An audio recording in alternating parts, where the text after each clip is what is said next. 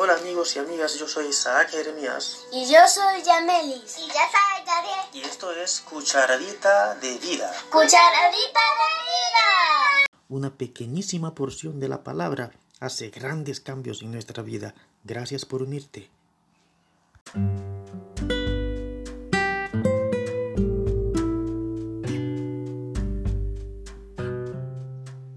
Hola Yamelis, ¿qué cucharadita tenemos para hoy?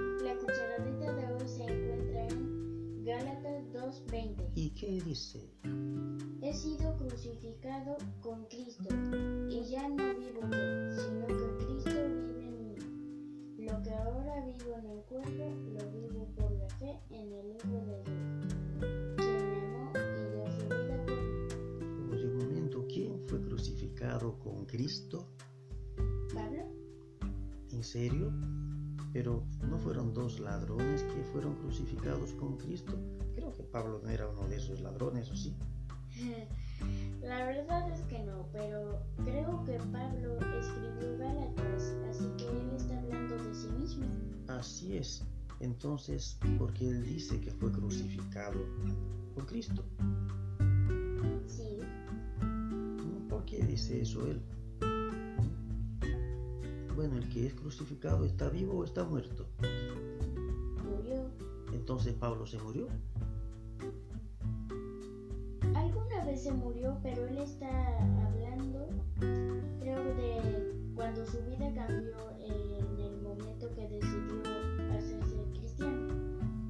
Así es. Sabes que Pablo no siempre fue el gran Pablo cristiano que conocemos. Sabes que antes hasta tenía otro nombre que era Saulo, Saulo.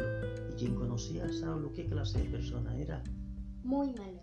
Una persona que pensaba que estaba haciendo el bien, pero quería obligar a los demás a que pensaran igual que él.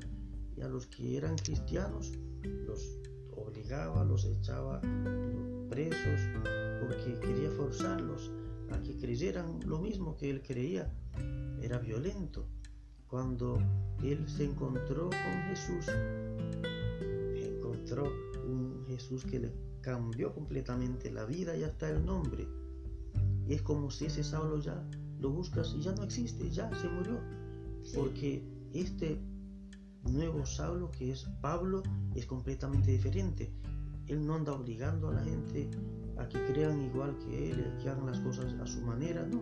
Él simplemente les presenta a Jesús como su amigo, como su salvador y deja que las personas tomen sus decisiones y sean como son. ¿Te parece Sí, que deberíamos todos encontrarnos con Jesús?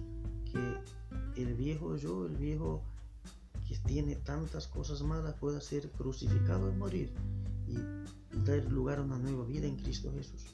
Sea la experiencia de nosotros y de quienes escuchan esta cucharadita de vida.